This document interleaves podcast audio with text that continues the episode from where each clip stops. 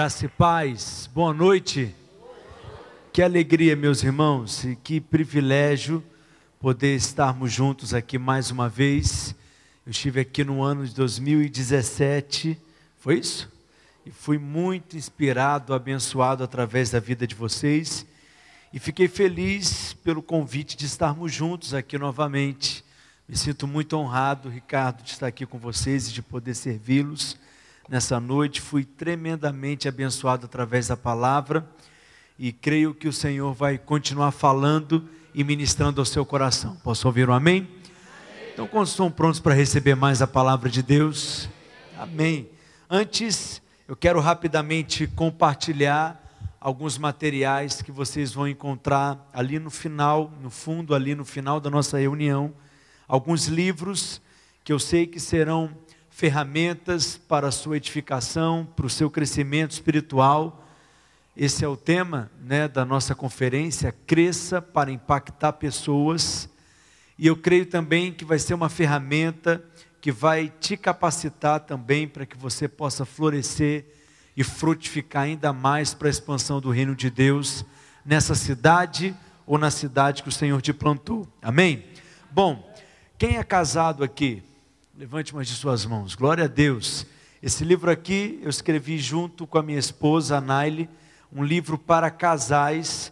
Nós escrevemos esse livro para uma jornada com os casais da nossa igreja que nós chamamos de Maratona Conjugal. Durante 14 dias, mais de 200 casais da igreja envolvidos.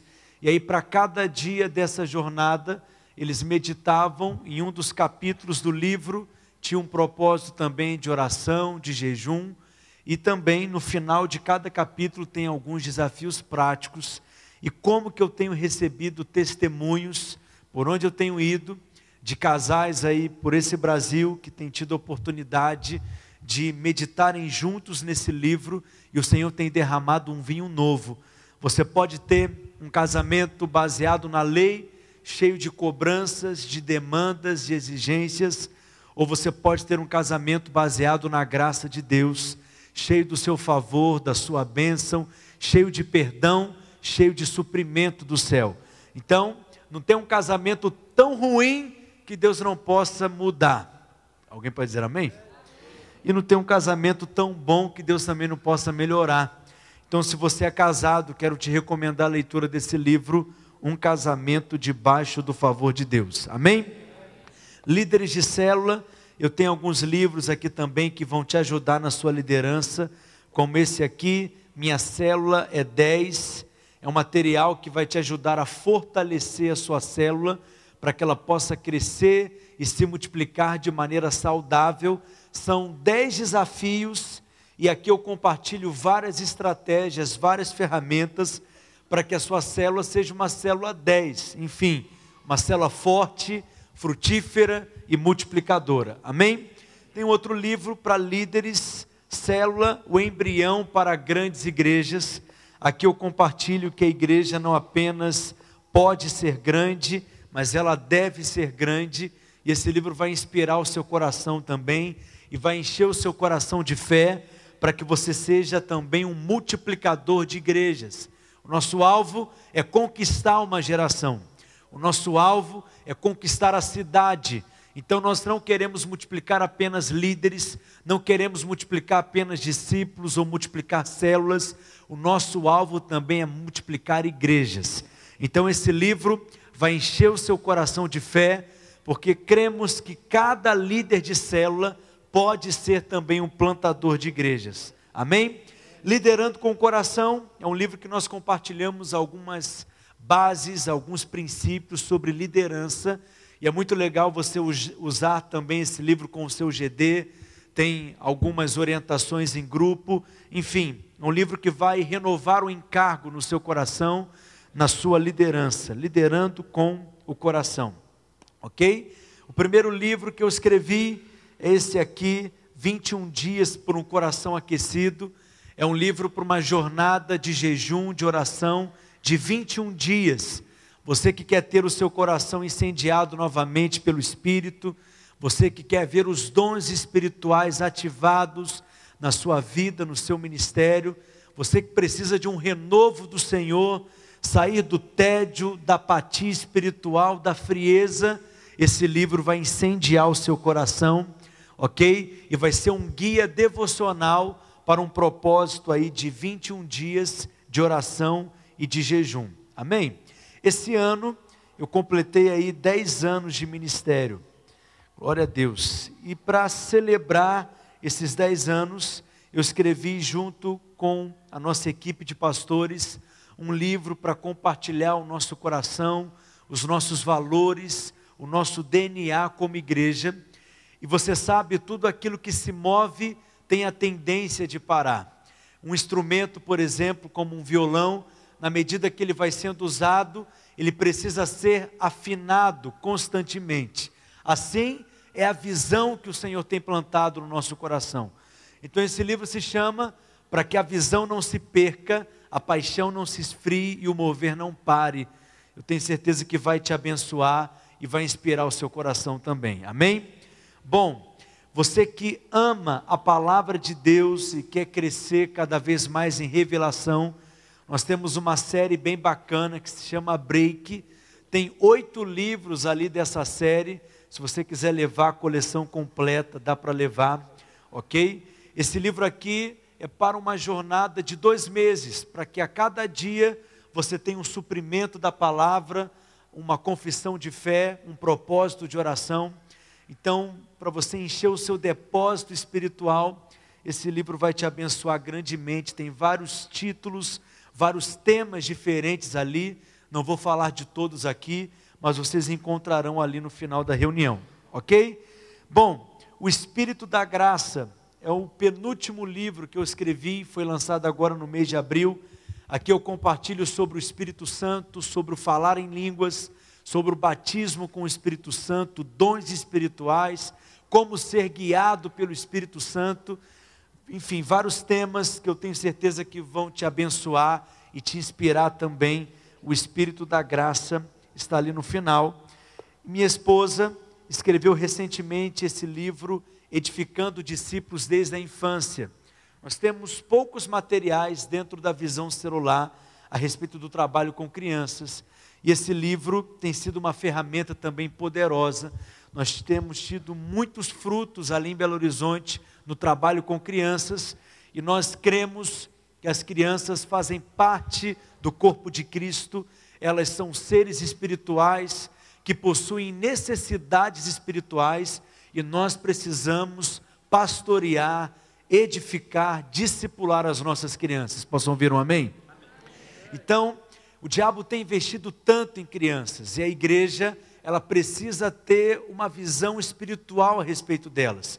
Então, se você é líder de crianças, tem cargo por crianças, você é pai, você é mãe, avô, avó, você precisa ler esse livro, com certeza vai mudar o seu paradigma e a sua mentalidade em relação às crianças, amém? E por último, o último livro que foi lançado semana passada, agora, é mais recente livro, Metanoia, eu vou compartilhar nessa palavra agora um dos capítulos desse livro. Metanoia significa mudança de mente. Diga comigo, mudança de mente. Então diga assim para o seu vizinho: toda mudança começa na sua mente. Então, esse livro vai te abençoar também e abençoar pessoas que ainda não conhecem o Evangelho. Então, é um livro muito legal para você esquecer no avião, no Uber, no táxi, no consultório médico, enfim, dar de presente para outras pessoas e certamente essa pessoa vai achar o livro e vai ser tocada pelo Espírito e pela palavra de Deus. Eu trouxe também alguns pendrives com alguns áudios de ministrações, ok? Esse aqui, por exemplo, tem todas as palavras que eu ministrei em 2018 e o esboço de todas elas aqui também. Esse outro aqui, as palavras que eu ministrei em 2017.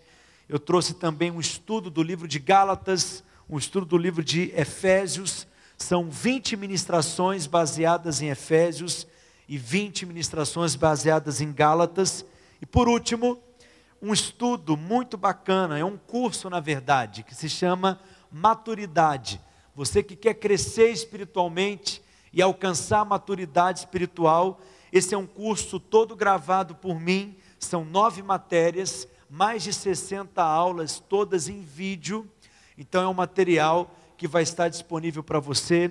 Eu trouxe a máquina de cartão ali, você pode parcelar em seis vezes, olha que bênção. Mas, deixa eu te dizer, eu faço questão de falar dos materiais, porque todo esse recurso de todos esses livros tem sido usado para a plantação de novas igrejas e para a revitalização de igrejas.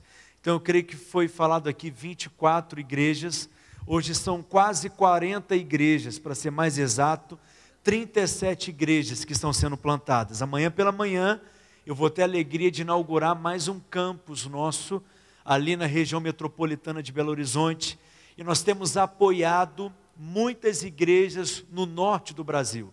Eu tenho ido para lá constantemente, dar treinamento para pastores, para líderes, temos enviado missionários, enfim, todos esses recursos é para treinamento de obreiros, sustento de obreiros e plantação de igrejas.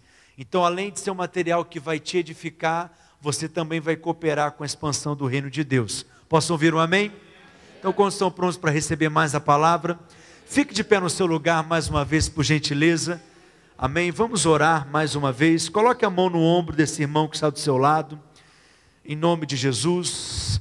Pai Celeste, nós te louvamos pelo privilégio de estarmos aqui nessa noite. Te louvamos pelo privilégio de estarmos numa conferência como essa e de sermos edificados pela tua palavra, pelo teu espírito, de sermos alargados pelo Senhor em revelação. Nós te pedimos que a tua palavra seja liberada com vida, com graça, com poder, com unção e que possamos ser instruídos mais uma vez. Nós te pedimos, conceda-nos espírito de sabedoria e de revelação. Ilumina os olhos do nosso coração, do nosso entendimento, remova toda a cegueira dos nossos olhos, todo véu, todo impedimento, tira as escamas dos nossos olhos nessa hora. E que a nossa mente seja liberada para recebermos as sementes poderosas da tua palavra, que serão lançadas e compartilhadas agora, e que elas possam produzir frutos nas nossas vidas, em nosso ministério. Nós estamos aqui nessa noite como tua igreja, somos o teu exército, somos o teu corpo, a tua família, tua noiva, somos teus filhos, somos teus servos, somos rebanho do seu pastoreio. E nessa noite, mais uma vez, nós queremos nos assentar aos teus pés e nos alimentar de ti e nos alimentar do pão que sai da tua boca, em nome de Jesus. Diga amém. Diga amém mais forte. Pode se assentar no seu lugar, por gentileza. Amém. Abra sua Bíblia em 1 Tessalonicenses, capítulo 5. Nós vamos ler juntos o verso 23. 1 Tessalonicenses, capítulo 5, versículo 23. Eu quero estabelecer alguns fundamentos com vocês a respeito daquilo que eu quero ensinar e eu vou meditar com você no capítulo 2 desse livro, Metanoia, e eu creio que o Senhor vai te alargar em revelação da palavra, amém? O texto diz assim: O mesmo Deus da paz vos santifique em tudo, e o vosso espírito, alma e corpo sejam conservados íntegros e irrepreensíveis na vinda de nosso Senhor Jesus Cristo. Então diga comigo: espírito, alma e corpo. Mais uma vez, diga espírito, alma e corpo. Então você percebe nesse texto que o apóstolo Paulo claramente fala que nós somos seres que possuem uma natureza tríplice, que é formada por essas três partes. Quais são elas? Vamos falar mais uma vez: espírito, alma e corpo. E resumidamente, para você entender, o espírito é a parte da nossa natureza que se relaciona com Deus, que tem comunhão com Deus. É no espírito que nós o adoramos, é no espírito que nós o servimos, é no espírito que nós somos guiados por Ele, é no espírito que nós somos dirigidos pelo Espírito Santo. Portanto, falhar em perceber o espírito vai comprometer o seu crescimento espiritual. Falhar em perceber o espírito vai comprometer o seu relacionamento com Deus. O seu espírito é o seu verdadeiro eu, e é no espírito que nós temos comunhão, intimidade com Deus. Amém, meus irmãos? A, a nossa alma é a parte da nossa natureza que lida com essa dimensão natural. A alma é a sede das nossas vontades, memórias, sentimentos, lembranças, emoções, intelecto, tudo isso faz parte da nossa alma e o nosso corpo é a parte da nossa natureza tríplice que se relaciona com esse mundo natural, com esse mundo material, com esse mundo físico. Os cinco sentidos, por exemplo, eles estão presentes no nosso corpo.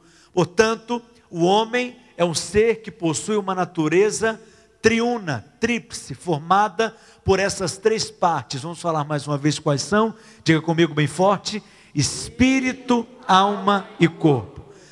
Agora, a salvação de Deus, o interesse dele é te salvar completamente, de maneira inteira, de maneira integral. Então nós podemos afirmar que a salvação acontece em três estágios diferentes.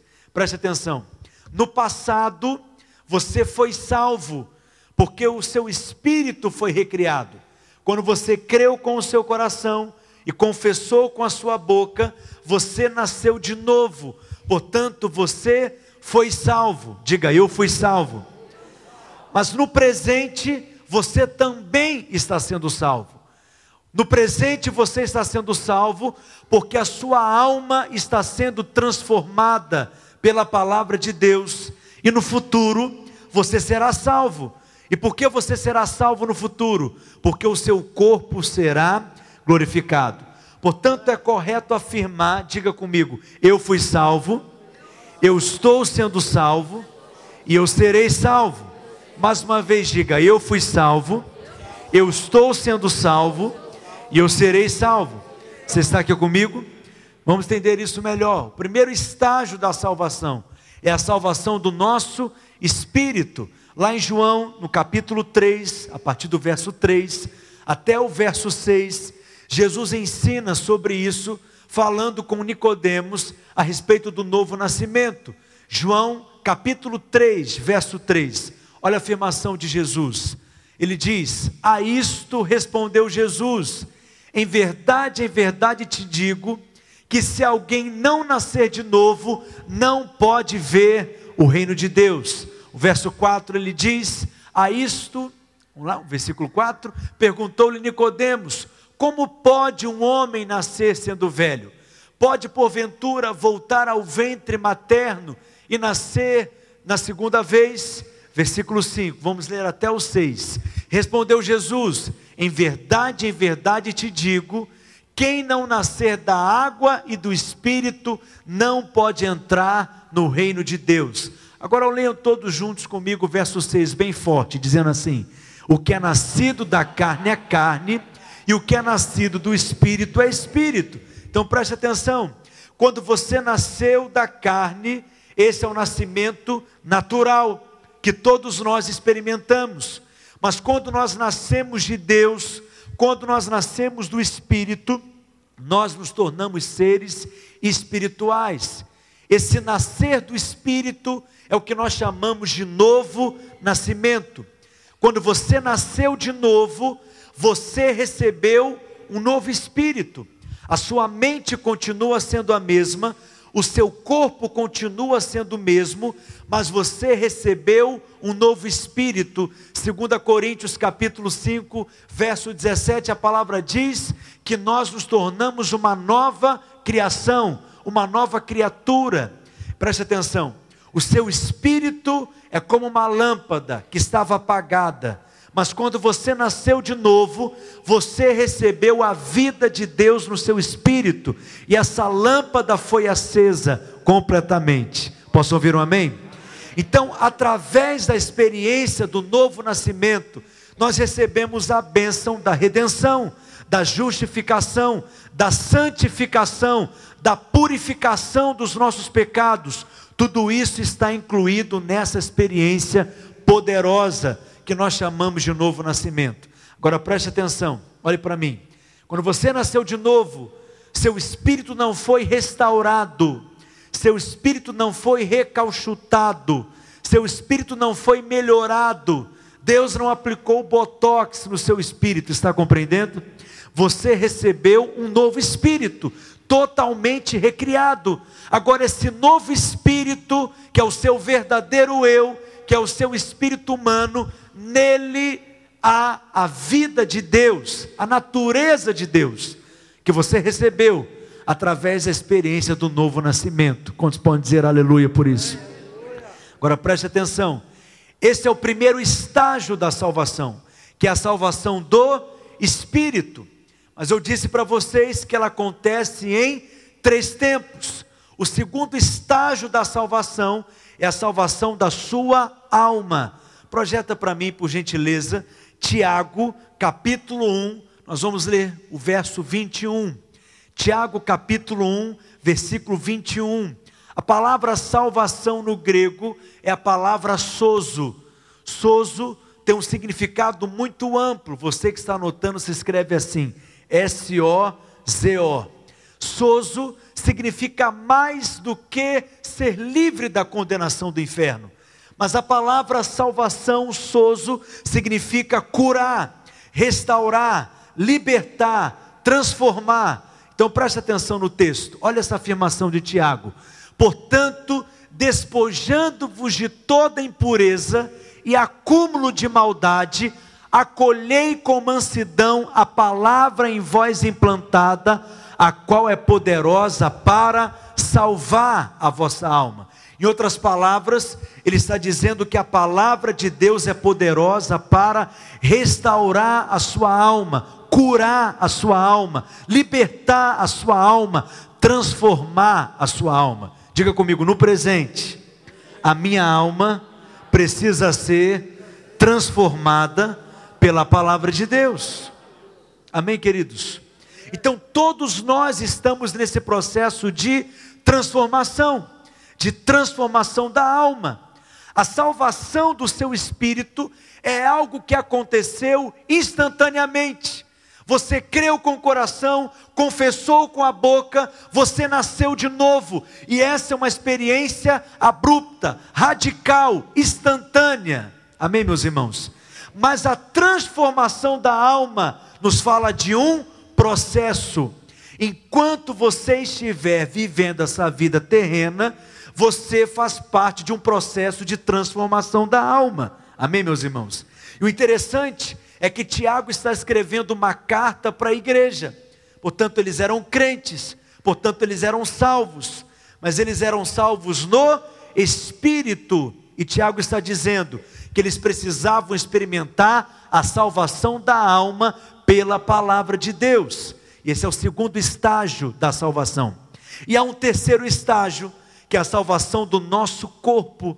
Abra sua Bíblia comigo em 2 Coríntios, no capítulo 5, nós vamos ler o verso 1 e o verso 2. Olha essa afirmação de Paulo, 2 Coríntios capítulo 5, versículo 1 e 2 onde ele ensina sobre a redenção do corpo. Ele diz assim: Sabemos que, se a nossa casa terrestre deste tabernáculo se desfizer, temos da parte de Deus um edifício, casa não feita por mãos, eterna nos céus. Preste atenção.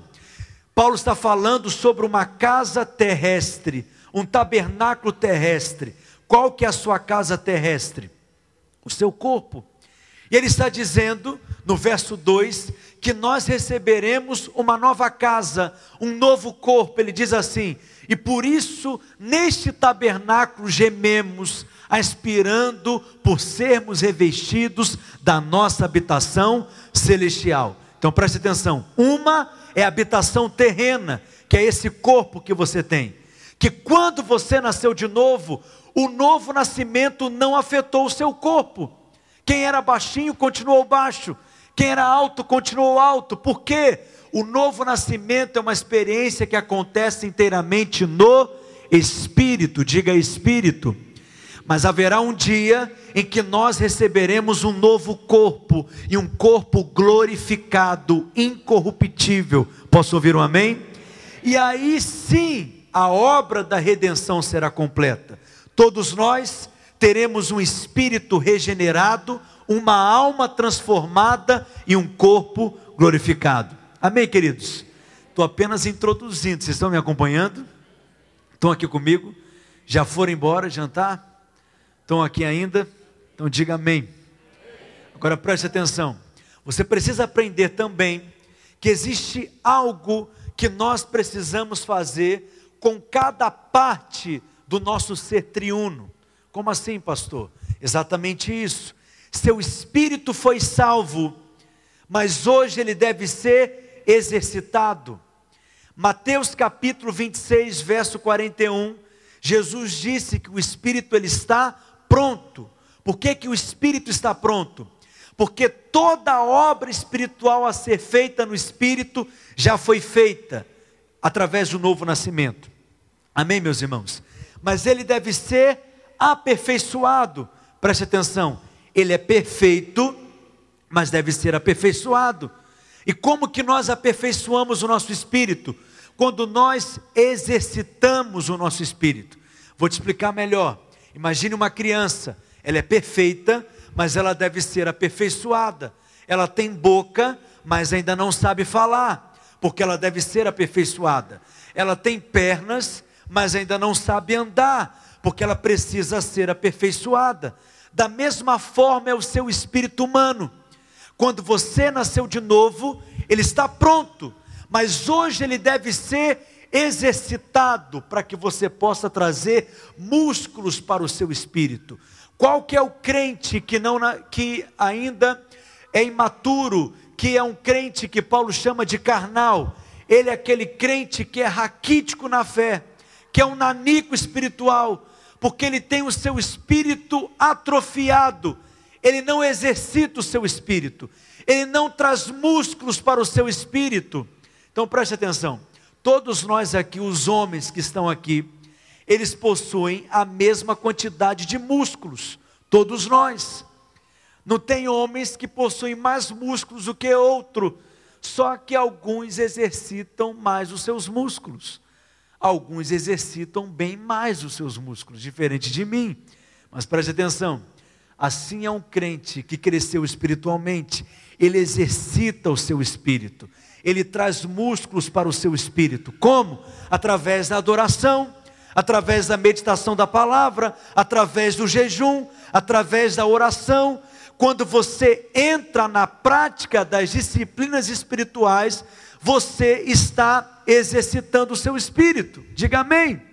Para que ele possa ser aperfeiçoado. É como o pastor Ricardo ministrou aqui parece uma obviedade, mas antes do prédio crescer para fora, primeiro ele cresce para dentro. Antes de ter aquilo que é público, tem aquilo que é oculto, aquilo que é secreto, aquilo que não é visto. Antes de Deus trabalhar através de você, Ele quer trabalhar em você, então você precisa exercitar o seu espírito. Amém? Deixa eu te ensinar algo aqui. Amém é a oração mais curta que existe na Bíblia. Quando você fala amém, você está fazendo uma oração. Você está dizendo, assim seja, eu creio, eu tomo posse, eu me aproprio. Posso ouvir um amém? amém? Vocês aprendem rápido, hein? Então preste atenção, digo, meu espírito deve ser exercitado. E o seu corpo, o que, que você faz com o seu corpo hoje? Paulo nos ensina em 1 Coríntios, no capítulo 9, no verso 27, algo que nós devemos fazer com o corpo. Olha o que ele diz. 1 Coríntios 9, 27. Leia comigo o texto, bem forte, para tremer esse prédio aqui. Diz assim: Mas esmurro o meu corpo e o reduzo à escravidão, para que, tendo pregado a outros, diga: O meu corpo deve ser disciplinado por que, que o seu corpo deve ser disciplinado? Porque ele ainda não foi glorificado. Portanto, no seu corpo há paixões, há desejos que te levarão à queda. E por isso ele deve ser disciplinado. Então só há crescimento espiritual quando você entra na disciplina do corpo. Quando Paulo afirma que ele esmurra o seu corpo, não significa que ele faz isso literalmente, mas significa que ele reduz o seu corpo a uma posição de servo e não de senhor, de escravo e não de senhor. O corpo não está no lugar do comando, o corpo não está no lugar do controle, está compreendendo? Mas ele deve ser então disciplinado. Deixa eu te ensinar algo aqui. Você que é pastor, líder, discipulador, consolidador, isso vai ser útil para você, para que você possa ensinar os seus discípulos a terem vitória sobre o pecado. Amém? A maneira como o diabo age é sempre de fora para dentro. Diga comigo, a maneira como o diabo age é sempre de fora para dentro.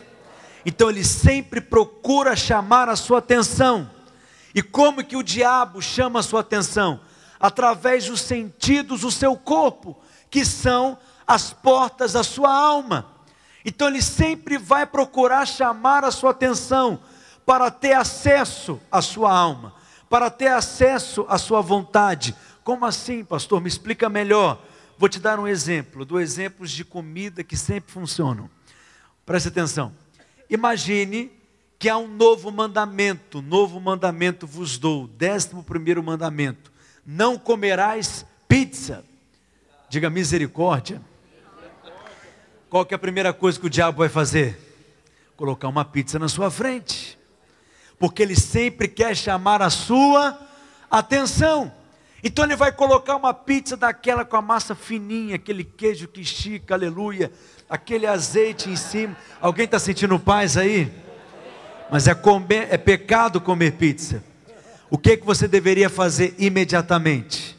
Fugir da pizza, correr da pizza, sim ou não? Mas o que, que a maioria dos crentes pensam? Só vou olhar.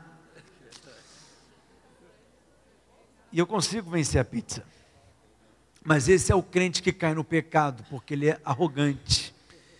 Ele ainda não teve revelação que na sua carne não habita bem nenhum. E a Bíblia diz que a soberba precede a queda. Ele acha que vai dar conta. Mas a Bíblia diz que o pecado nós não resistimos. O pecado nós fugimos dele. Então, você deveria fugir da pizza, mas você continua olhando para a pizza e pensando como que seria maravilhoso se eu tivesse oportunidade de comer essa pizza. Sua boca até enche d'água. Tem gente que até esguicha. Já viu isso? Ele pecou? Não, porque ele está tendo apenas um desejo.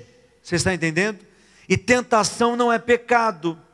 E aí é que muitos crentes enfiam o pé na jaca, porque eles acham que por estarem sendo tentados, pecaram e acabam se entregando ao pecado. Mas Jesus mesmo foi tentado. A tentação em si não é pecado.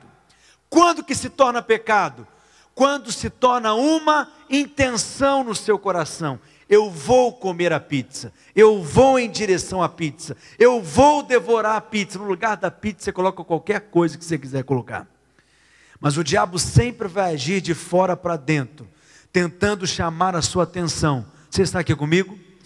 E aí você vai em direção à pizza. Jesus ensinou: se um homem olhar para uma mulher com uma intenção impura, no seu coração ele já pecou.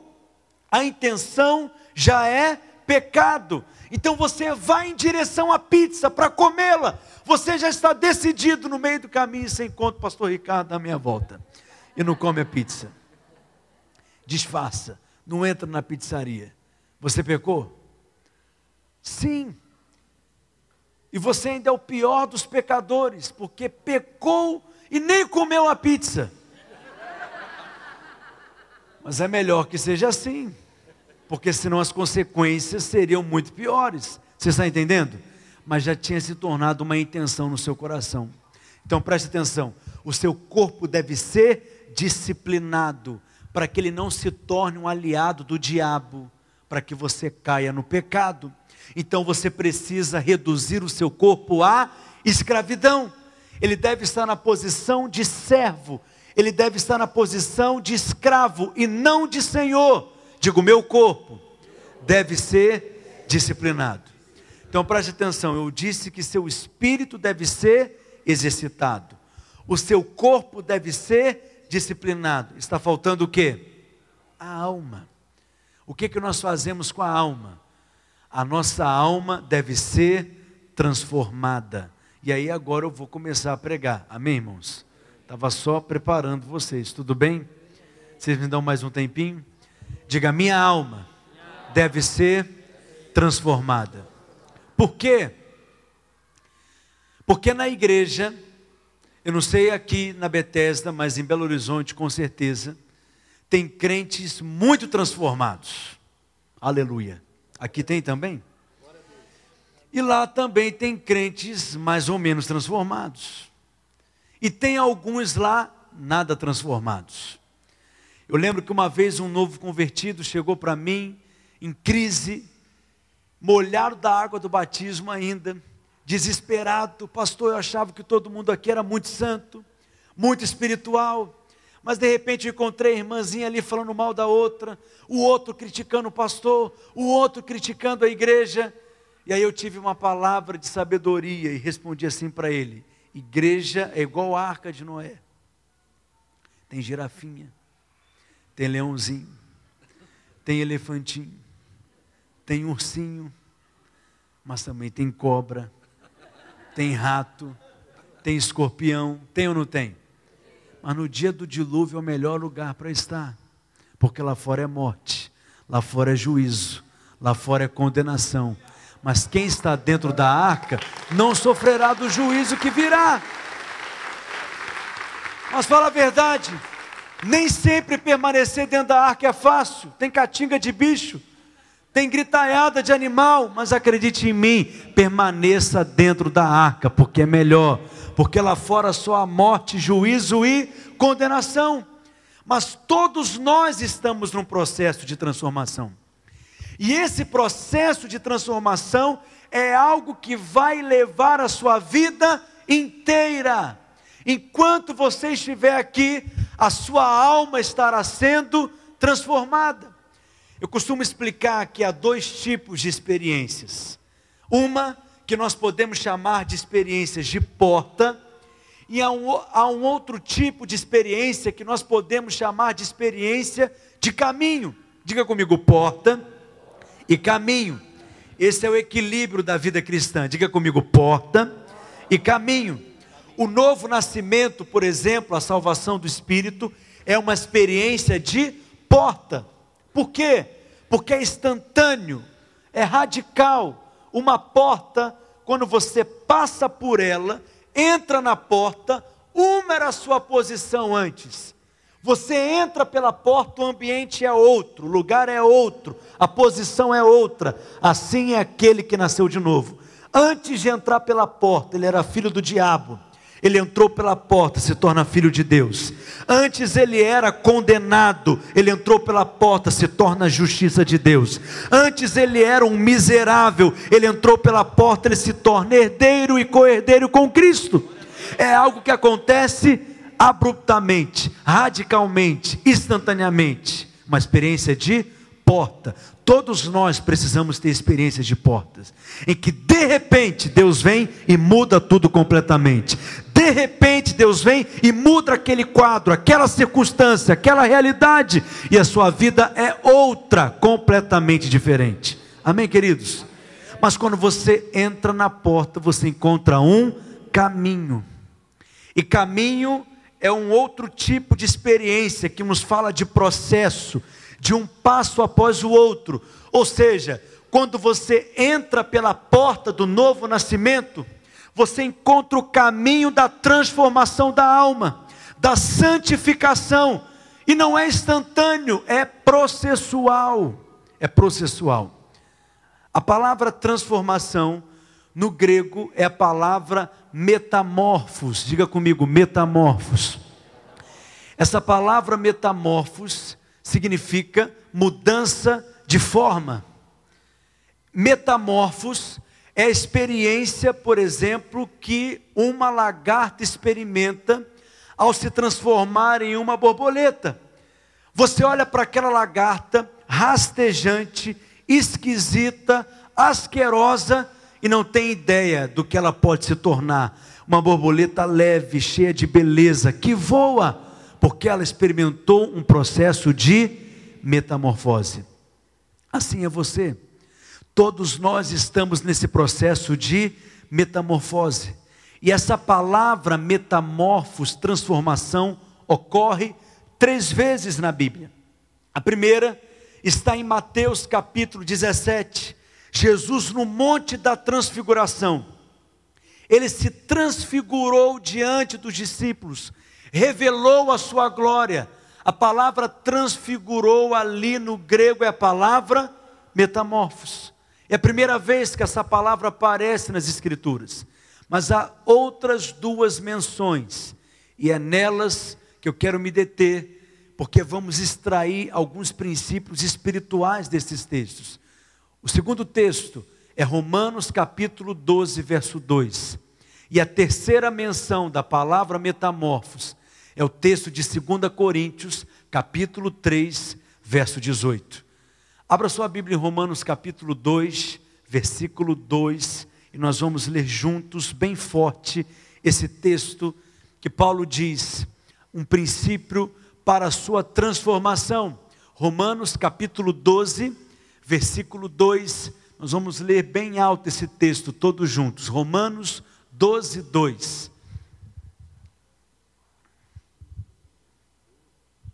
Isso, capítulo 12, versículo 2.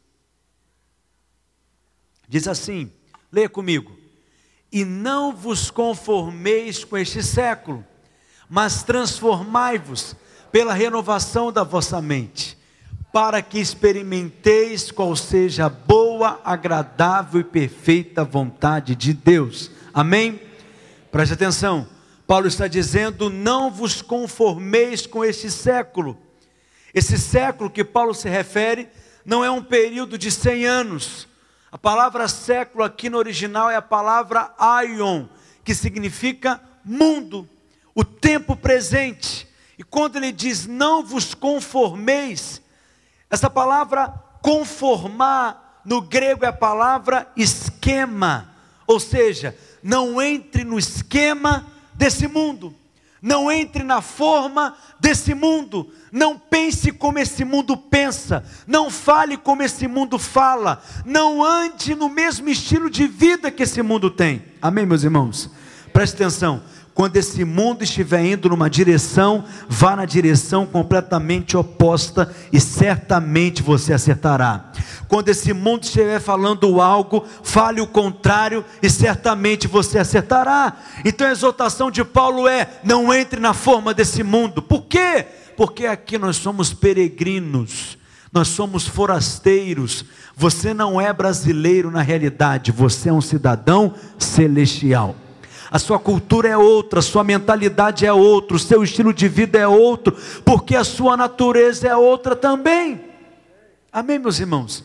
Quando você nasceu de novo, você não mudou de religião, você mudou de posição, você mudou de natureza. Acho que você não entendeu ainda. Eu vou te ensinar igual eu ensino para as crianças, tudo bem?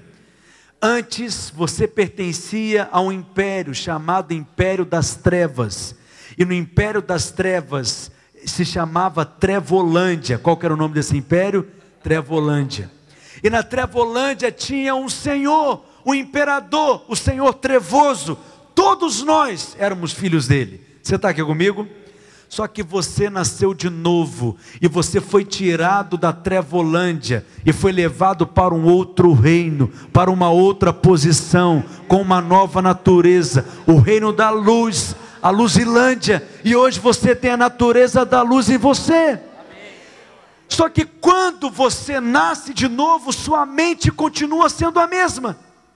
Seus valores são os mesmos, sua mentalidade é a mesma, princípios, comportamentos, coisas que são hábitos antigos que você ainda tem, que alguns pecados que você comete porque são automáticos, porque você tem valores, princípios, pensamentos em você que ainda precisam ser transformados. Por isso que Paulo diz o que?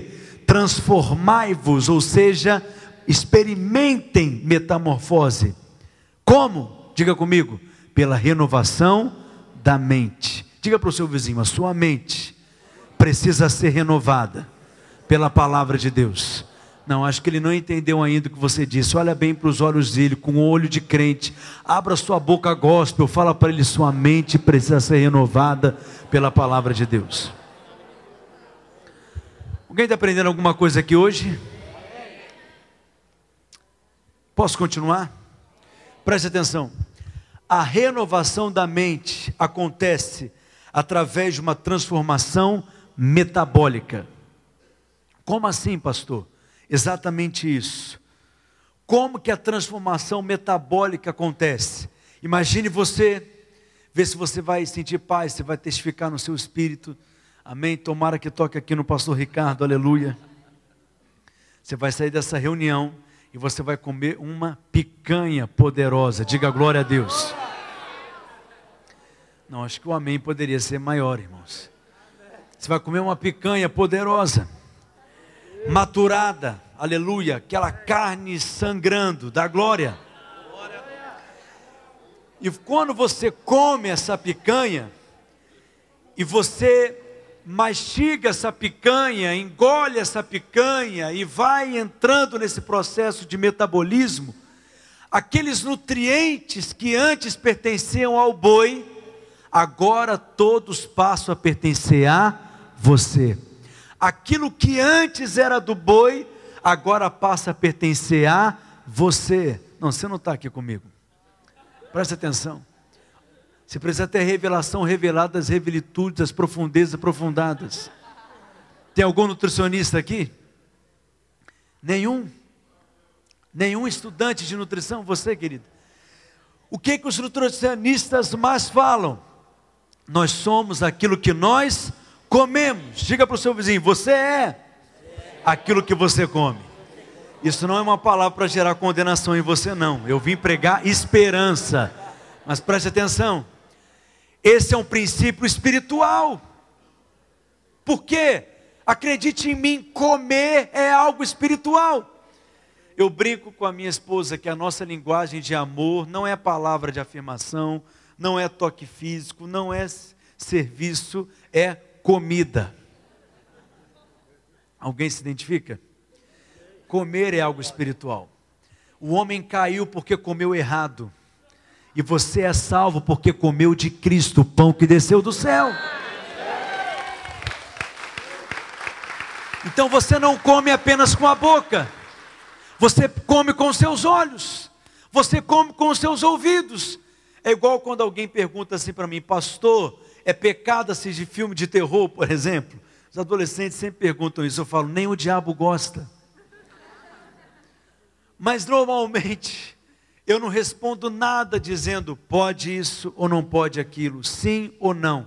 E o que eu ensino é que tudo isso é comida. Comida. Músicas que você escuta, você está se alimentando. Livros que você está lendo, você está se alimentando séries que você está assistindo, você está se alimentando. Meus irmãos, pregação é comida.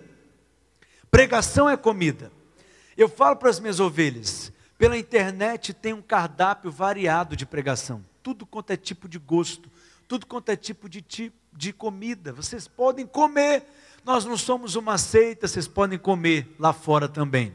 Só que olha só, comer comida fora é algo que você faz de vez em quando. Comer fora é um evento. Você está entendendo? Por quê? Porque quando você come fora, você corre o risco de comer uma comida estragada, contaminada, que tem alguma bactéria. E aí vocês vão passar mal. E aí eu falo para as minhas ovelhas: vocês comem, saem comendo coisa por aí, passa mal, vem vomitar aqui e eu é que tenho que limpar depois. Então vocês vigiam o que vocês estão comendo porque pregação é comida. Eu lembro que uma vez, num programa de rádio ao vivo, as pessoas criticando os pastores, os pregadores, dizendo que eles pregam, pregam domingo após domingo e não produz efeito nenhum na vida dos crentes, porque os crentes nem lembram que os pastores pregaram no domingo anterior. E uma irmã ouvindo aquele programa liga para participar dele dizendo assim: "Olha", e ela faz essa afirmação: "Pregação para mim é comida". Se você perguntar para mim o que minha mãe fez para eu comer há 20 anos atrás, eu não vou saber dizer. Se vocês perguntarem para mim o que eu almocei na semana passada, eu não vou saber contar. Mas eu tenho uma certeza, porque eu comi há 20 anos atrás e porque eu almocei na semana passada, é porque eu estou aqui hoje. Porque essa comida que você tem comido é que tem sustentado você. E a comida não tem que ser nova necessariamente para alimentar em você. Pode ser um arroz e feijão de sempre, você está entendendo? Mas é essa comida que tem te sustentado e tem te alimentado. Então você está aqui nessa conferência para ser alimentado. Aleluia! Você não está entendendo? Preste atenção, desde quinta-feira você está sendo alimentado, você está quase tendo uma overdose da palavra, seu depósito espiritual está sendo cheio. Pastor Ricardo pensou como que ele vai trazer cada pessoa, o banquete que vai ser servido, a mesa que vai ser servida, o alimento para ser preparado, e você veio aqui comer, e você será recompensado por causa disso. Amém, meus irmãos? E a Bíblia diz o seguinte: que o vencedor comerá do maná escondido. Outros poderiam estar aqui, mas você escolheu a melhor parte. Você está aqui aos pés de Jesus para ouvir daquilo que ele tem a dizer, e certamente coisas espirituais estão sendo acrescentadas em você direção, sabedoria, clareza. Seu chamado está sendo renovado, porque você está comendo, e aquilo que você come te fortalece, aquilo que você come traz energia para você. Aleluia! Então você está aqui para comer, simplesmente isso. Então coma e seja alimentado pela palavra. Porque assim como você come do boi e a carne do boi se metaboliza em você e você recebe os nutrientes do boi, da mesma forma, vou até subir, preste atenção, quando você come de Cristo, porque Cristo é o Verbo que se fez carne, Ele é o pão que desceu do céu, e quando você come de Cristo, você come da palavra que saiu da boca de Deus, e essa palavra é o próprio Cristo, então coma dele, porque aquilo que pertence a Cristo também vai pertencer a você. Não, você não está aqui comigo, não, presta atenção. Esse é um princípio que percorre toda a palavra de Deus. Vou te dar um exemplo só. Amém? Quando, esse exemplo que o pastor acabou de compartilhar. O povo saiu do Egito e eles carregaram com eles a comida do Egito, a cebola do Egito, o pepino do Egito, o alho poró do Egito. E você é aquilo que você come, por isso que o Egito não saía de dentro deles. Só que o Egito na Bíblia é um tipo de mundo. Ou seja, quanto mais da comida do Egito você comer, mais parecido com o Egito você se tornará. Quanto mais da comida mundana você comer, mais parecido com o mundo você se tornará também. Pastor, é pecado ouvir esse tipo de música? Eu pergunto o seguinte, preste atenção. Depois de você ouvir essa música, te dá uma vontade louca de orar? te dá uma vontade louca assim de meditar na palavra, ou te deixa cheio de depressão, desperta um tanto de melancolia em você, te deixa para baixo, né? desperta um tanto de sentimento, desejo da carne, sensualidade em você. Quando você escuta aquele tipo de música, você está comendo também. Mas quem quiser comer lixo, não reclame dos resultados depois. Deus queria transformar o seu povo assim como deseja transformar você. E sabe como Deus nos transforma? Mudando a nossa alimentação. Quando a comida do Egito acabou, o que, que Deus falou para Moisés? Manda o povo voltar para o Egito e renovar o estoque de comida no Egito. Foi isso que Deus falou? Não. Quando a comida do Egito acabou, Deus esperou que a comida acabasse para enviar para eles de maneira sobrenatural o maná, o pão que descia do céu. Porque quanto mais do pão do céu você comer, mais celestial você se tornará também. Você ainda não teve a revelação revelada das revelitudes profundas. Deixa eu te ensinar algo aqui. Cristianismo, antes de ser uma questão de se comportar corretamente, é uma questão de você crer corretamente. Um crer correto sempre vai gerar um viver correto. Por detrás de toda prática errada, há crenças erradas. Por detrás de todo pecado, há uma mentira. E é por isso que Paulo está dizendo em Romanos 12, 2, que a transformação acontece através da renovação da mente. Porque toda mudança começa com a mente. Por isso o título metanoia. Metanoia, pode, pode já. A palavra metanoia no português é traduzida como arrependimento. Diga arrependimento. Não, fala igual crente com vontade, diga arrependimento. Mas o que é arrependimento na maioria da cabeça dos crentes pentecostais dos últimos dias, salve, salve, retumbante? É se desesperar, e é chorar, e é se sentir culpado, cheio de remorso, e mostrar para Deus o tanto que você está sofrendo por ter pecado, e se autoflagelar. Mas não é isso que é arrependimento no conceito bíblico.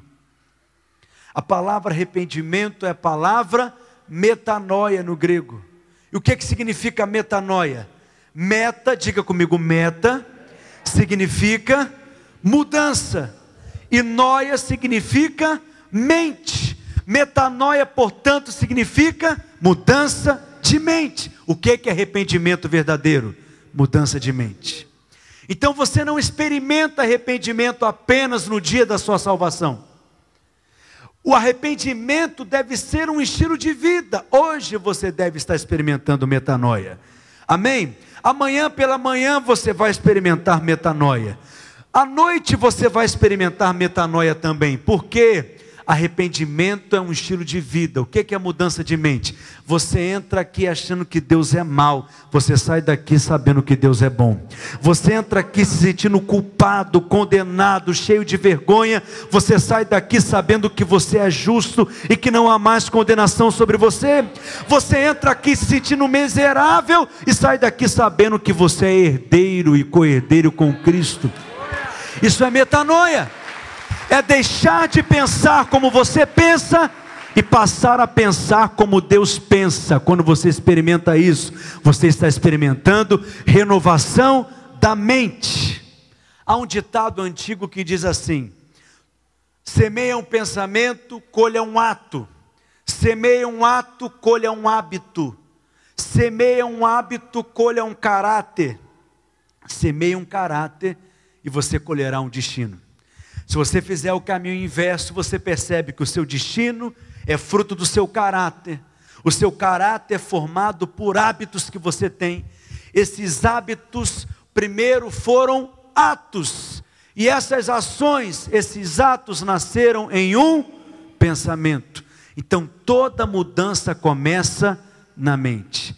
Existem comportamentos na sua vida que insistem em não mudar e você já se disciplinou para isso, e já se esforçou demais para isso, e você pensa que vai ter algum discipulador super poderoso que vai mudar você, preste atenção: discipulado é poderoso, amém, meus irmãos? Mas discipulador nenhum tem poder de mudar a vida dos seus discípulos, senão ele já tinha mudado a vida dele mesmo. E o Espírito Santo nem precisava ter permanecido, Jesus nem precisava ter vindo, se você tivesse poder de mudar você. Só que ninguém aqui tem poder de se mudar. Nós cooperamos com Deus nesse processo de transformação. Como? Através da renovação da mente. Amém, meus irmãos? E como que a nossa mente é renovada então, pastor? Tiago capítulo 1, verso 21, vamos ler novamente. Quem quer aprender? Olha o que, que o texto diz, Tiago capítulo 1, verso 21. Eu amo esse texto. Ele diz assim: preste atenção. Portanto, despojando-vos de toda impureza e acúmulo de maldade, acolhei com mansidão a palavra em voz implantada. Ou seja, acolher a palavra é absorva a palavra, se alimente da palavra, receba a palavra, internalize a palavra, porque essa palavra é poderosa para transformar a sua alma. Aí eu vou falar algo aqui que eu vou me arriscar, nem sei se o pastor Ricardo vai me convidar de novo, mas eu vou falar. Qualquer coisa ele conserta depois que eu vou falar. Mas me escute com bons ouvidos. Amém? Ele está até frio agora, a febre até passou. Mas fica tranquilo, pastor. Preste atenção. Eu não tenho nada contra coach. Continua, meu amigo? Não tenho nada contra cursos de coach. Você ter um coach, continua, meu amigo? Sim, mais ou menos, né? Eu não tenho nada contra de verdade psicólogos, você fazer psicologia, ter terapia, fazer uma sessão com psicólogo, nada disso. Eu mesmo já fiz, aleluia, amém? Só que existe algo que tem me incomodado muito nesses dias. E essa é uma das razões que eu escrevi esse livro. Por quê? Você precisa aprender um princípio teológico importantíssimo e muito profundo. Se eu fosse você, anotava ele. Qual o princípio? Anote aí, abre aspas. Uma coisa é uma coisa, outra coisa é outra coisa.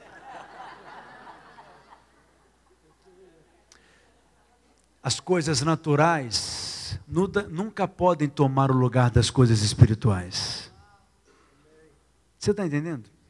Porque por onde eu tenho ido, eu tenho visto pastores desgastados, líderes cansados, deprimidos, e eu tenho visto e ouvido muitos pastores falando para mim: essa igreja tem acabado comigo, esse ministério tem acabado comigo, essa visão tem acabado comigo, o ministério acabou com a minha família, o ministério acabou com a minha saúde. Preste atenção: quando Deus te dá um ministério, porque Ele quer abençoar você.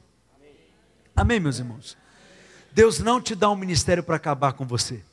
Jesus mesmo disse: se vocês que são maus sabem dar coisas boas para os vossos filhos, quanto mais o vosso Pai Celestial, quando Deus te deu um ministério, é porque Ele quer que você seja o primeiro a ser abençoado através do seu ministério. Mas talvez sabe por que, que a obra tem acabado com muitos? Porque essa obra que eles têm feito tem sido obra deles, não obra de Deus.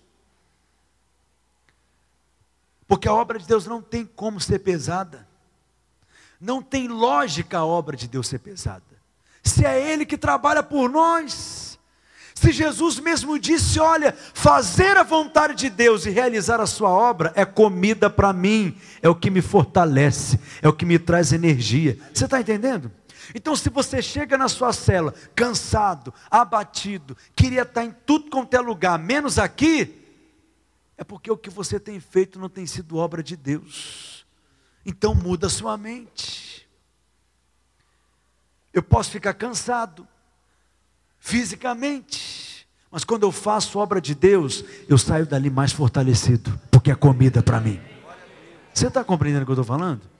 E aí onde eu quero chegar? No filme de terror que a adolescente perguntou para mim se era pecado. Eu respondi para ela: nem o diabo gosta desse negócio. Por que não? Porque a estratégia do diabo é não ser visto, é não ser percebido. No filme de terror ele está escancarado. O diabo é uma serpente. Qualquer estratégia da serpente como predador não é a velocidade de um guepardo, não é a força na mandíbula como um leão. Qualquer estratégia da serpente é a camuflagem, é não ser levada em conta, é não ser vista, é não ser percebida. Você está entendendo? Eu não tenho nada contra psicólogos, pelo contrário, mas você precisa ser capaz de fazer um diagnóstico que nenhum homem natural poderá fazer. Então eu não sou daqueles que enxerga diabo em tudo. Mas eu também não sou daqueles que enxerga o diabo em nada. E eu tenho para mim que quem enxerga o diabo em tudo tem muito mais chance de acertar do que aquele que não enxerga o diabo em nada. Porque o Espírito Santo quer te mostrar onde a serpente está. Porque eu fico escutando líderes falando assim: essa igreja está acabando comigo. Opa, o, o, não é mais o inferno que é o nosso inimigo, o inimigo agora é a igreja. Essa visão está acabando comigo. Peraí, o seu inimigo não é mais o diabo, o seu inimigo agora é a obra de Deus. Quando a igreja confia a você uma célula, porque ela está acreditando em você. Mas aí o diabo fala na sua mente: você não vai dar conta, isso é muito para você, isso é puxado demais, você não vai conseguir multiplicar. Você dá crédito à mentira do diabo e começa a pensar que é a igreja que está acabando com você. Olha a inversão das coisas, muda sua mente. Deus está falando com alguém aqui nessa noite? Então existe algo que a palavra de Deus pode fazer em você que nada poderá fazer por você. Preste atenção, a palavra de Deus é poderosa para salvar a sua alma. Então você não vai sair dessa conferência da mesma forma como você chegou. Mas isso não é frase de efeito para te deixar animadinho, não. É porque eu creio no poder da palavra de Deus. Ah, pastor, mas isso é um pouco incoerente, porque o que mais tem na igreja brasileira é pregação, é conferência, é reunião disso, é reunião daquilo. No meio final de semana, 300 mil conferências no Brasil inteiro, um tanto de pregador, um tanto de gente falando na televisão. E por que, que os crentes não são transformados? Se nunca houve tanta pregação por aí, tanto livro sendo escrito. Alguém um dia me perguntou isso. Eu disse o seguinte: é porque, infelizmente, em muitos púlpitos hoje, pouco se prega o Evangelho, se prega autoajuda, se prega bons conselhos, se prega boas ideias, mas Romanos 1,16 diz que o Evangelho, que é o poder de Deus para restaurar, libertar, curar, transformar, salvar todo aquele que crê. Amém, meus irmãos? Então é o Evangelho. E é por isso que você não sairá daqui da mesma forma como você chegou. Amém? Por que, pastor, a mudança será tão grande assim na minha vida? Não. Talvez hoje você está mudando um pouco, porque algo está sendo acrescentado em você. Está compreendendo? Na semana que vem você vai receber algo mais, e na próxima semana algo maior ainda, e daqui a um mês algo maior ainda, daqui a pouco todos irão perceber. Por quê? A verdadeira mudança não é fruto de um esforço. Você muda apenas se alimentando da palavra. Então valorize a palavra, valorize a pregação que não é só um momento assim enfadonho da reunião, é comida. Então imagine que alguém está muito doente, anêmico, com a cara de alguém aparentemente doente, branco, pálido, e você quer mudar a aparência dessa pessoa. Há duas formas de você fazer isso, preste atenção. A primeira é a mudança que a religião faz, que é uma mudança exterior. Você coloca um blush nela, um rímel, um batom. Aparentemente, ela estará saudável, rosada. Mas a mudança da religião, ela assim, ela muda o exterior. Você está entendendo? Você usa roupa de crente, fala como crente, não raspa o sovaco, não raspa a canela, miseriqueima, tá ligado, é forte do Brasil, né? É tremendo, mas não tem nada de crente, porque é uma mudança apenas da embalagem. Qual que é a mudança que o evangelho faz? É uma mudança de dentro para fora. Diga comigo, de dentro para fora. Pode demorar mais porque é um processo, mas é algo genuíno. Você vai alimentar essa pessoa. Você vai oferecer o alimento correto para ela. E aquele alimento vai se metabolizar dentro dela e naturalmente a sua aparência vai mudar, a cor da sua pele vai mudar, mas é algo que aconteceu de dentro para fora. Então valorize a pregação, porque a primeira forma de você absorver a palavra é ouvindo a palavra. Amém, meus irmãos? E é por isso que você está numa célula, para que essas verdades se consolidem dentro de você, porque ouvir algo apenas uma vez não é suficiente, você tem que ouvir e ouvir e ouvir, para que essas verdades sejam consolidadas dentro de você. Romanos 10, 17 diz que a fé vem pelo ouvir e ouvir a pregação, ouvir a palavra. A primeira maneira de você absorver a palavra é ouvindo a palavra valorize a pregação. Posso ouvir um amém? amém? Mas usando o conselho que foi dado a Josué, no capítulo 1, no verso 8, nós vamos ler juntos esse texto. Eu quero te ensinar outras formas, rapidamente, para você absorver a palavra. Josué capítulo 1, versículo 8. Vamos ler juntos esse texto. Olha a afirmação do conselho a Josué. Diga comigo: não cesses de falar Preste atenção. A primeira maneira de absorver a palavra é ouvindo. A outra maneira de absorver a palavra é falando. Diga para o seu vizinho: você precisa aprender a falar a palavra, confessar a palavra, declarar a palavra. Diga para ele: coloque a palavra de Deus na sua boca. A palavra de Deus na sua boca tem o mesmo poder que a palavra de Deus na boca dele. Comece a falar, está escrito, e você vencerá o diabo. Diga, está escrito, e você resistirá ao diabo. Diga a palavra, confesse a palavra, e você vai absorvê-la. Amém. A outra maneira que ele diz é: medita nela, dia e noite. E o que é meditar, meus irmãos? É repetir é ruminar. Todos nós meditamos. Só que nós meditamos nas coisas erradas. Você acorda pela manhã pensando num problema. Meu filho está desse jeito. E aí você vai tomar café da manhã, o que, que você está fazendo? Repetindo aquilo. Olha o que está acontecendo dentro da minha casa. E aí você vai se arrumar para ir para o trabalho, você continua repetindo aquilo. Olha a situação do meu filho, misericórdia. E aí você vai trabalhar, passa o trabalho inteiro pensando o quê? Naquela situação. E aí você volta do trabalho, você continua meditando naquilo. E aí à noite você não consegue dormir, você perde o sono, porque você é quase um budista, de tão meditador que você é. Só que você medita naquilo que não deveria meditar. Você medita no fato e não na verdade. Qual é a verdade? A verdade não é o que você pega, a verdade não é o que você sente, a verdade não é o que você vê, a verdade não é o que as pessoas dizem para você, a verdade é aquilo que Deus diz. E o que que ele diz? Meus filhos são escolhidos do Senhor, eles são como o rebento da oliveira, eles são ungidos, consagrados, abençoados. O maligno não pode tocá-los, são profetas nessa geração, vão dar muito trabalho para o diabo. Então você é um meditador, só que é nessa verdade que você tem que meditar.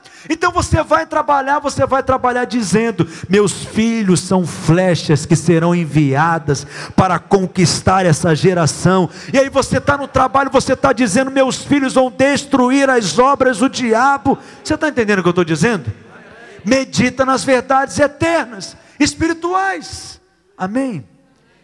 Rumine a palavra, rumine ela. Essa palavra que o pastor Ricardo ministrou vai ser disponibilizada lá no YouTube. Escuta uma vez. Na terça-feira você vai ouvir novamente. Na quarta-feira você vai ouvir novamente. Na quinta-feira você vai transcrever aquilo que foi ministrado. Você está entendendo o que eu estou dizendo? Porque nós somos animais puros. Diz a Bíblia que nós somos ovelhas. E todo animal puro tem várias cavidades no estômago. Por quê? Porque ele rumina o alimento que tem tanta celulose que é difícil de se fazer a digestão de tudo. Então ele quer absorver todo nutriente disponível, toda vitamina disponível. Então mastiga, mastiga o mesmo alimento a ovelha e ela engole aquele alimento. Depois ela regogita a mesma comida na boca, muito saboroso, bem interessante. E ela mastiga de novo a mesma comida, engole. Depois a mesma comida volta para a boca e ela mastiga, mastiga de novo. Por quê? A comida não tem que ser nova para sustentar você. Está entendendo o que eu estou dizendo? Ouvir uma palavra uma vez nunca é suficiente. Você tem que ouvir e ruminar. Você tem que ouvir e repetir. Você tem que ouvir e meditar. E também você precisa praticar. Tenha cuidado de fazer segundo tudo quanto nele está escrito. Existem certas verdades que vão exigir práticas suas, para que aquilo se torne realidade em você. Porque há pessoas que têm apenas o conteúdo certo, mas não têm realidade naquilo que estão falando. E como que a realidade é formada em você? Através da experiência, através da prática. Você está entendendo? Então você aprendeu sobre fé, como exercitar fé, o que é fé, como crescer em fé. Mas aí você terá oportunidade de pegar essa palavra e carregar essa palavra, trazendo experiências nela. Eu amo o texto quando João diz em Apocalipse que ele comeu do livro, e o livro é doce na boca, mas ele diz que o livro era amargo no estômago. Ter revelação da palavra é doce. Que palavra poderosa, eu estou sendo alimentado. Você se sente até mais gostoso por dentro. Alguém já se sentiu assim? Só que a experiência ela é amarga mas é a experiência que gera a realidade. Você está entendendo? Sim ou não? Então, uma coisa é você falar sobre fé, outra coisa é quando você tem experiências de fé. A sua fala não é uma fala qualquer, não é uma fala comum, não é uma fala leve, mas é uma fala carregada de peso, de autoridade espiritual. É como uma porcelana que é pintada, facilmente a tinta é removida dela. Você aqui está sendo pintado com uma porcelana. Essa tinta poderá ser removida de você, mas se a porcelana for colocada no fogo, no forno, aquela tinta vai se entranhar nela e nunca mais poderá ser removida. Você vai sair daqui e entrará no fogo da provação, da experiência, para que você seja marcado pela tinta da palavra. E quando você entrar na prática, Ninguém poderá arrancar essa experiência de você. Diga amém. Então diga comigo, precisa absorver a palavra. Ouvindo a palavra, falando a palavra, meditando na palavra, praticando a palavra, para que a minha mente seja renovada. Como que a sua alma é transformada em primeiro lugar? Diga comigo, pela renovação da mente. Vou pedir para a equipe de música subir por gentileza. E aí nós vamos para o último texto, 2 Coríntios capítulo 3, verso 18, que é a última menção da palavra transformação. Projeta para mim, por gentileza. Vamos ler juntos esse texto, bem forte. Diz assim: E todos nós, com o rosto desvendado, contemplando como por espelho a glória do Senhor, somos transformados de glória em glória, na sua própria imagem.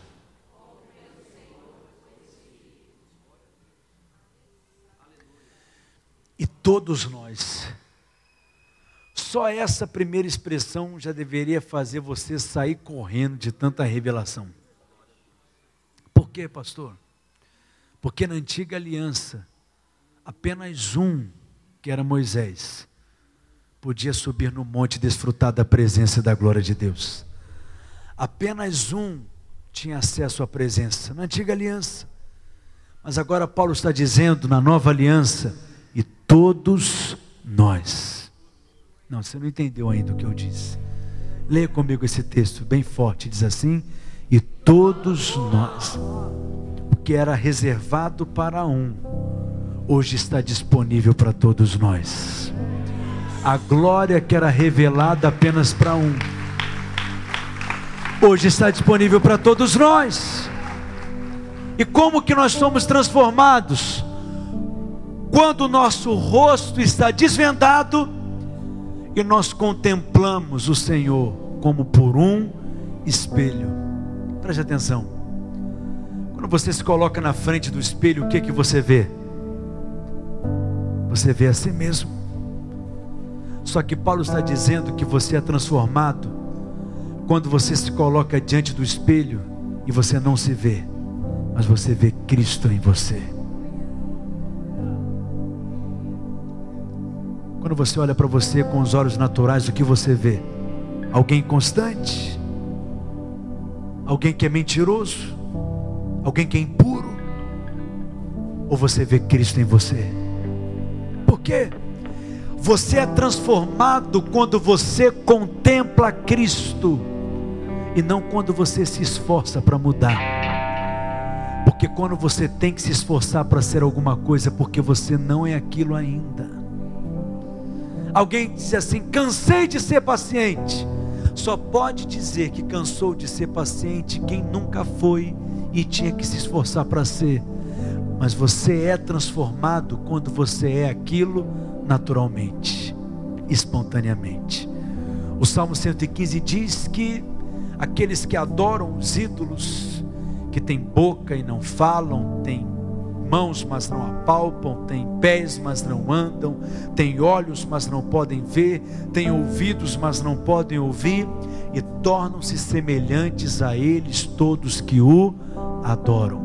Você se torna semelhante àquilo que você adora você se torna semelhante àquilo que você contempla.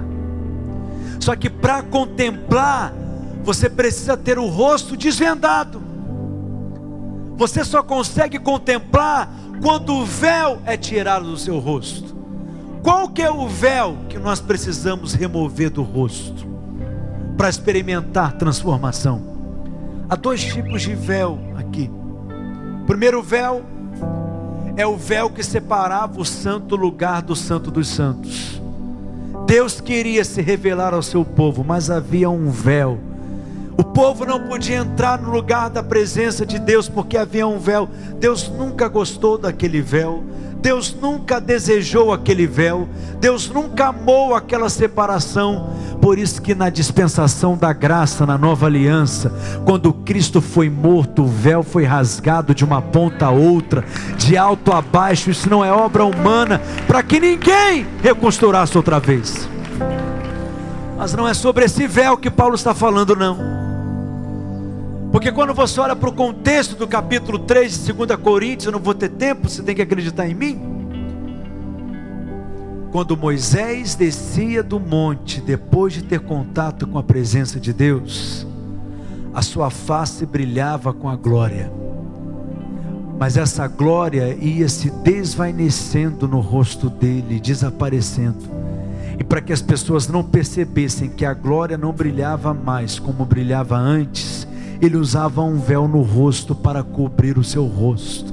Sabe quando que é a verdadeira transformação? Quando você decide tirar o véu e se expõe e mostra a sua verdadeira face. Mas não apenas isso. Esse véu que Moisés usava no rosto aponta para a lei. A lei nos fala de esforço, de mérito próprio não há transformação genuína na vida daquele que ainda vive debaixo da lei. Porque aquele que vive debaixo da lei, ele acha que ele tem a capacidade de se melhorar. Não, porque se eu tiver disciplina, eu vou mudar. Não, se eu tiver força de vontade, eu vou mudar. Não, se eu levar isso a sério, eu vou mudar. Se eu seguir dez passos para ter domínio próprio, eu vou passar a ter domínio próprio. Se eu seguir 77 passos para fazer isso e aquilo, preste atenção, você não tem a capacidade de se mudar. Você apenas precisa contemplar. Só que você só consegue contemplar quando você decide tirar o véu. Não viver pelo seu esforço não viver pelo seu mérito, mas viver confiando na obra de Cristo na cruz. Posso te contar algo aqui? A estratégia que o diabo usou no Éden é a mesma estratégia que o diabo usa até hoje. E você precisa discernir. Qual foi a tentação do diabo? Qual foi a conversa do diabo? No princípio, Deus não quer que você coma do fruto dessa árvore. Porque quando você comer do fruto dessa árvore, você será como Ele. E Deus não deseja que você seja como ele.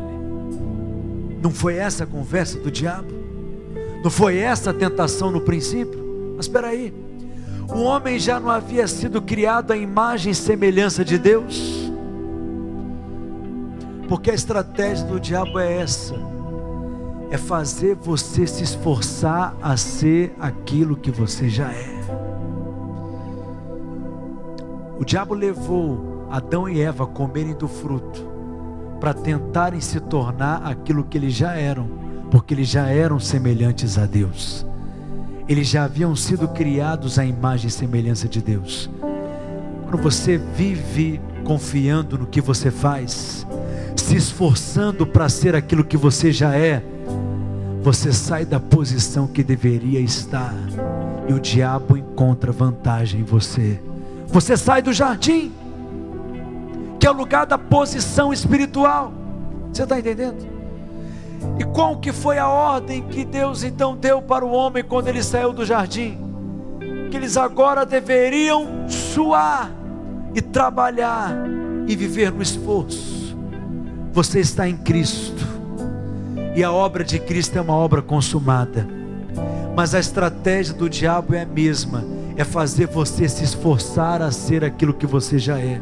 Você já é justo, mas o diabo quer que você tente se tornar justo. Um dia, quem sabe, eu serei aceito e aprovado por Deus, mas você já é. Mas quando você sai dessa posição, você deixa de permanecer em Cristo, e o resultado disso é cansaço na sua alma. Você está entendendo? O que você precisa fazer? Apenas contemplar. Todo domingo um quadro de Cristo está sendo pintado aqui, e você vem apenas para contemplá-lo. E o que é contemplar? Contemplar é ficar vislumbrado, é ficar embriagado com aquilo que você está vendo, é ser completamente tomado por aquela visão. Você olha para aquele céu maravilhoso, aquele céu azul, aquele sol maravilhoso, aquela imagem maravilhosa, e você fica embriagado com aquilo que você está vendo. Assim você deve contemplar Cristo, não olhar para você, mas olhar para Cristo, não enxergar você mesmo, porque quem você é não importa mais. O que importa hoje é quem Cristo é, porque Cristo é a sua identidade. Você está revestido dele, você apenas precisa contemplá-lo. Como alguém que vai para uma praia, não se esforça para ficar bronzeado, não faz força para ficar bronzeado, não faz pensamento positivo para ficar bronzeado, apenas se expõe ao sol, apenas contempla o sol e descansa diante de algo que é maior do que ele, tempo suficiente para transformá-lo completamente assim você será transformado. As pessoas irão perceber que você mudou e você nem saberá explicar quando a mudança começou a acontecer, porque você apenas está contemplando Cristo. Mas, pastor, mas eu queria ouvir algo assim mais prático. Tem algo mais prático do que isso? É simples o que eu estou te ensinando, mas é algo profundo. É tão profundo que você tem dificuldade de acreditar porque quando você contempla Cristo, nós somos transformados de glória em glória. Aqui nessa conferência, glória de Deus está sendo acrescentada em você. Eu vou dizer mais uma vez: nessa conferência, a glória de Deus está sendo acrescentada em você. Talvez você não percebe isso porque nós nos acostumamos com esse ambiente, mas lá fora os ímpios percebem glória de Deus em você. Só que essa glória será cada vez uma glória maior do que a outra. Quando no louvor, na adoração, nós contemplamos Cristo, glória de Deus está sendo acrescentada. Quando na pregação nós estamos pintando um quadro de Cristo e nós contemplamos Cristo, glória está sendo acrescentada. Hoje, uma medida de glória está sendo acrescentada em você. Amanhã pela manhã, uma outra medida de glória será acrescentada em você. À noite, uma medida de glória maior ainda será acrescentada em você, e será uma glória maior do que a outra, de glória em glória, até que todos nós teremos a mesma face Qual que é a face? A face de Cristo. Fique de pé no seu lugar. Eu vou encerrar te explicando a última coisa. O que, que o texto diz aqui? Que nós somos transformados como por um espelho. Diga comigo, como por um espelho. Vou até subir aqui para te ver melhor. Preste atenção. Como eram os espelhos nos dias de Paulo? Eram espelhos de vidro como nós temos hoje. Os espelhos nos dias de Paulo eram espelhos formados feitos de bronze. De bronze. A questão é que o bronze tem uma capacidade quando o sol, por exemplo, está iluminando o bronze, e algo está fazendo sombra no bronze, e começa a projetar uma sombra nele, o sol tem a capacidade de imprimir algo no bronze. Você está compreendendo? Uma linha vai sendo formada, uma imagem vai sendo formada ali. Isso não acontece uma vez isso acontece de forma processual, de glória em glória, de glória em glória. Você é esse espelho que hoje está contemplando o sol, e ele está formando uma imagem em você. E você vai continuar contemplando Cristo, e ele continuará formando uma imagem em você. Então hoje você é mais parecido com Jesus do que você era ontem. Amanhã você será mais parecido com Jesus do que você está sendo hoje, e de glória em glória, na medida que você vai contemplando Cristo, que a contemplar? É ficar embriagado com Cristo, Ele é tudo para mim, Ele é minha santidade, Ele é minha justiça, Ele é minha sabedoria, Cristo é minha redenção, Cristo é minha vitória, Cristo é tudo o que eu preciso, Cristo é minha fonte, Cristo é minha alegria, Cristo é minha direção. Você está entendendo o que eu estou dizendo? E na medida que você o contempla, glória de Deus está sendo acrescentada em você, e a imagem de Cristo está sendo impressa em você. Contemple Cristo. Tem dias que eu acordo e vou contemplando, eu entro no banheiro para tomar um banho, eu digo: olha, essa água não tem poder de me limpar, o que me limpa é o sangue do Cordeiro, eu estou debaixo desse sangue. E aí eu sinto na mesa do café da manhã e digo: esse pão não me alimenta. O pão que me sustenta é Cristo, que é o pão que desceu do céu. Ele é a minha verdadeira comida. Aí eu entro dentro do carro, esse carro não me leva a lugar nenhum. Eu sou é conduzido por Cristo, ele me guia, ele me traz direção, ele não me deixa confundido, ele não me deixa enganado, ele traz clareza. E aí eu chego em casa cansado, deito na cama e falo: essa cama não me descansa, o meu descanso é Cristo. Eu entro no meu descanso que é Cristo. E eu pego aquele cobertor para me cobrir, eu digo: esse cobertor não me cobre, eu estou é coberto debaixo das asas do Altíssimo. Ele é o meu lugar seguro. Glória de Deus é acrescentada em você. Você percebe o seu espírito entrando em ebulição, seu espírito sendo incendiado por revelação de Cristo, glória sendo acrescentada. Preste atenção, estou te ensinando coisas simples e práticas, mas que são poderosas para transformar a sua vida. O que você precisa é contemplá-lo. Você pode levantar suas mãos aos céus o mais alto que você puder e comece a contemplar Cristo. Comece a declarar os seus atributos. Comece a declarar quem Ele é. Contemple Cristo. Ele é o seu pastor. Ele te conduz a pastos verdejantes, Ele te leva a águas de descanso. Contemple-o. Contemple Cristo ungindo a sua cabeça, fazendo o seu cálice transbordar na presença dos seus inimigos. Contemple Cristo fazendo a bondade e a misericórdia correndo atrás de você todos os dias e te alcançando. Contemple Cristo te guiando pelas veredas da justiça, por amor ao nome dEle. Contemple, abra sua boca nessa hora, não fique com a sua boca fechada. Fale quem Ele é, declare quem Ele é. Contemple, Ele é bom, Ele é bom, Ele é bom, Ele é bom. Ele é bom, contemple no trono, soberano, absoluto, reinando. Nada pode mudar essa realidade.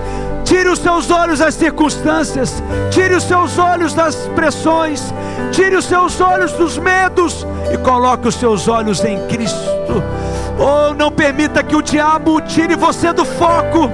Não permita que o diabo faça com que você pare de olhar para o lugar correto. O lugar correto é Cristo. Olhe para Ele, Ele é o Senhor da igreja, Ele é o pastor da igreja, Ele é o cabeça da igreja. Ele abre caminhos onde não há caminhos, Ele abre portas onde não há portas, Ele quebra prisões, Ele quebra cadeias, Ele quebra correntes.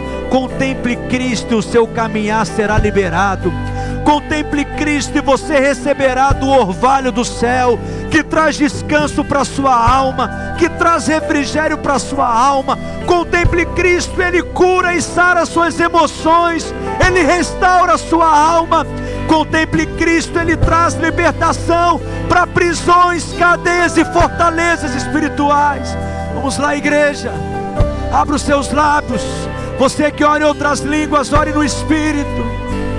Contemple-o, ofereça a Ele um cântico novo, um cântico espiritual. Abra sua boca, não fique com a sua boca fechada. Declare quem Ele é, declare quem Ele é. Jesus, Jesus, Jesus, Tu és o nosso herói o nosso campeão, o nosso bom pastor, o nosso provedor. Eu posso confiar em Ti e descansar em Ti. Confiar em Ti, descansar em Ti, Jesus.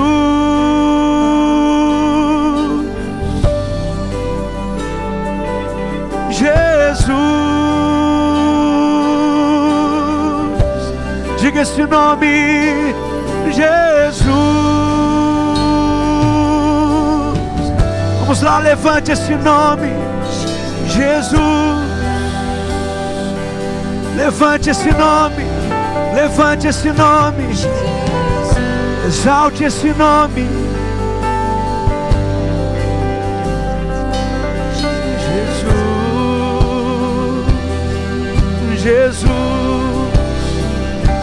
Jesus, Jesus.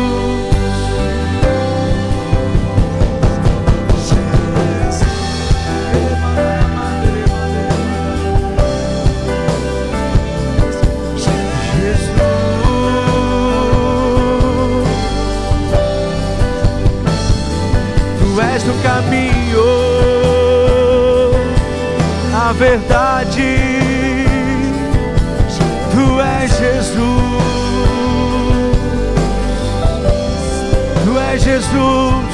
nossa fonte, a nossa esperança, o nosso lugar seguro, nossa fortaleza. Tu és Jesus, Tu és Jesus, Tu és a nossa herança, o nosso bem maior.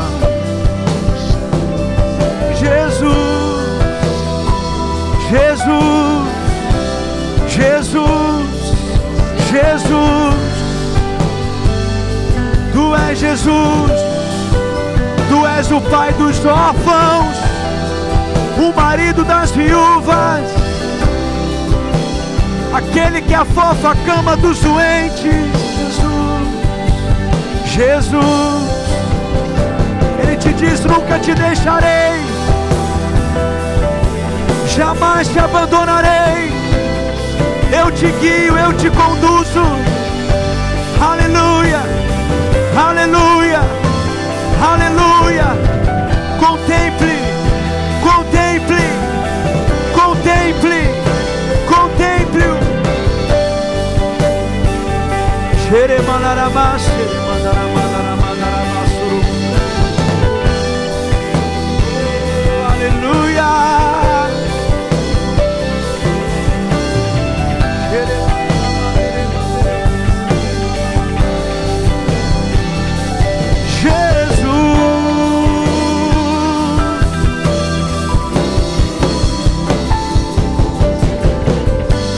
Nossos olhos estão em ti. Os nossos olhos estão em ti. Jesus.